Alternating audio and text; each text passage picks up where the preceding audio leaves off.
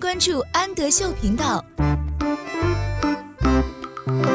Hello，小朋友们，欢迎收听安德秀频道，我是安仔妈妈。今天我们一起来阅读海尼曼分级读物的 Wheels。Wheels，轮子。有哪些交通工具是有轮子的呢？A bike has wheels. Bike，自行车，has 是有的意思。自行车有轮子。A bike has wheels. A car has wheels.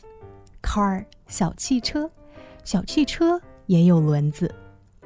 A truck has wheels.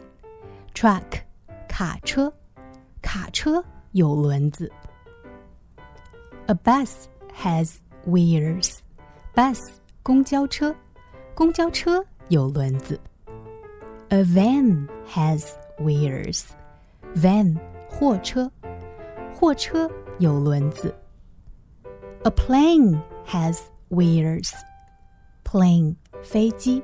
飞机也有轮子。A train has wheels. Train 火车，火车有轮子。A wheelchair has wheels. Wheelchair 轮椅，轮椅有轮子。我是安仔妈妈，请在微信公众号搜索“安德秀频道”。